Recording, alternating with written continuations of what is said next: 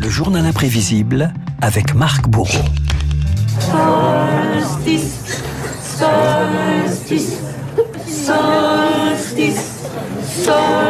Marc, la chanteuse Camille et son solstice, c'est le premier jour de l'été. Et comme tous les ans, la France va fêter à la fête de la musique. L'événement célèbre ce mardi ses 40 ans d'existence. Retour sur une manifestation musicale et surtout très, très politique. Pour cesser d'entendre, ne serait-ce que quelques heures, les bruits de la guerre, tous les Français, amateurs ou professionnels de chant et de musique, sont invités à sortir dans la rue vers 20h30, après le journal télévisé, pour jouer en quelque sorte les baladins. Ce 21 juin 82, Renault, la guerre au Liban et le tournant de la rigueur fait la une, font la une des journaux. Alors pour faire diversion, le ministre de la Culture Jack Lang fait appel à une armée de musiciens pour des lendemains qui chantent. Il faut que toutes les forces de vie, les forces de l'intelligence, les forces de la joie, les forces de l'expression se mettent en branle. Et si euh, nous sommes en mesure de trouver en nous-mêmes la force de rire, nous aurons aussi en nous-mêmes la force de lutter contre l'inflation et de lutter contre le chômage. Ce n'est pas en pleurant et en gémissant qu'on gagne les batailles économiques.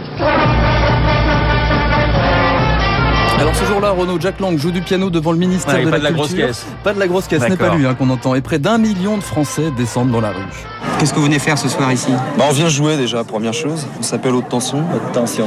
Mais pour nous, c'est une aubaine parce qu'on n'a pas souvent l'occasion de jouer sur Paris. J'aime bien écouter la musique en direct comme ça. Et puis j'aime bien ce contact de la foule. Puis tous ces jeunes qui donnent le meilleur d'eux-mêmes. Les petits Français qui se mettent en huit et qui font des merveilles. Le 21 juin, pourquoi pas un jour férié d'ailleurs? C'est ce que souhaitait au départ l'un des créateurs de l'événement, Maurice Fleuret, le directeur de la musique et de la danse. Un mot d'ordre en 82, soyons fiers d'être des amateurs. Plus de 5 millions de Français font de la musique. Un Français sur trois possède au moins un instrument de musique. Ça veut dire que la musique est chez nous un véritable phénomène de société. Donc il fallait euh, d'abord détruire l'idée reçue que les Français ne sont pas musiciens, qu'ils le montrent.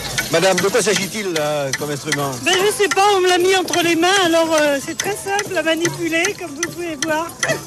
ah là là, c'est extra, quelle bonne idée.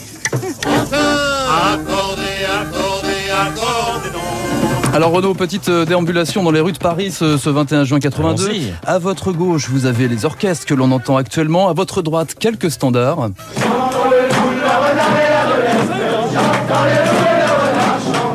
Et devant le centre Pompidou, des J'espère qu'ils ont interprétations. fait des progrès en 40 ans. Ah oui, même. non mais quand même, oui, là on, était très loin quand même. Et devant le centre Pompidou, des interprétations parfois très très surprenantes. En nous chanterons le temps des cerises.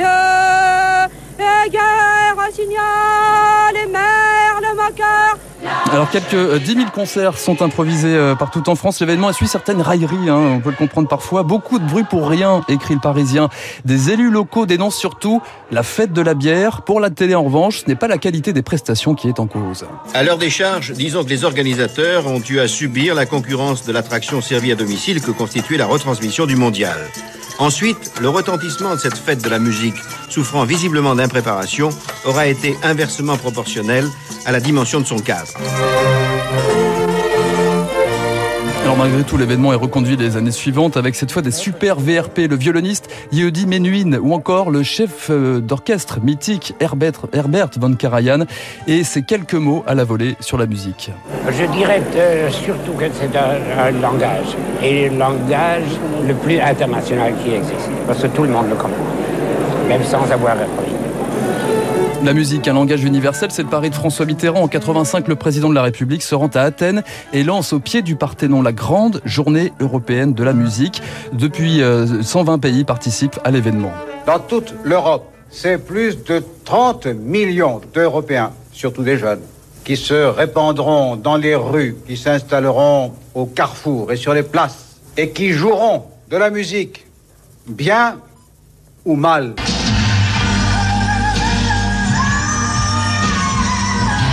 Alors parmi ceux qui jouent bien, voire très bien, il y a Pink Floyd, 160 000 spectateurs en 88 sur la place d'armes du château de Versailles et de bonnes surfroides pour le conservateur du château.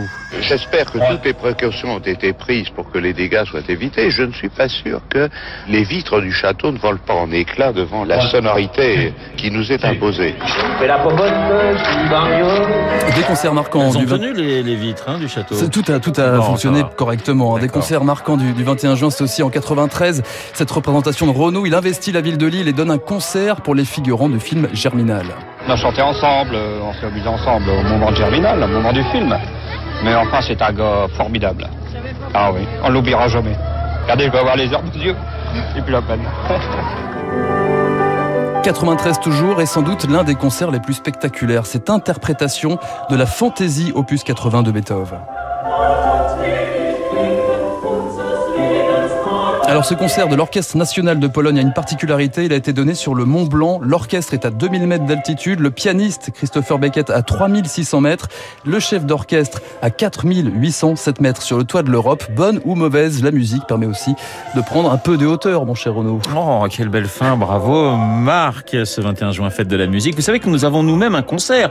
Franck Ferrand qui invite Renaud Capuçon autour des musiques de Proust. Eh bien, c'est ce soir à la salle Gaveau à partir de 8h30, la salle Gaveau, Paris, 8e arrondissement. Merci Marc, je vous souhaite une excellente fête de la musique, puisque oui. vous êtes un, un grand guitariste comme Mais je tout jouerai le pas monde. ce soir. hein. Je le sais. Bah, en attendant, je compte sur vous demain matin euh, pour un nouveau journal imprévisible. Dans un instant, eh bien, il a fait de la batterie euh, pendant des années, de la guitare électrique, et il a fini au piano. C'est David Barrault et son décryptage.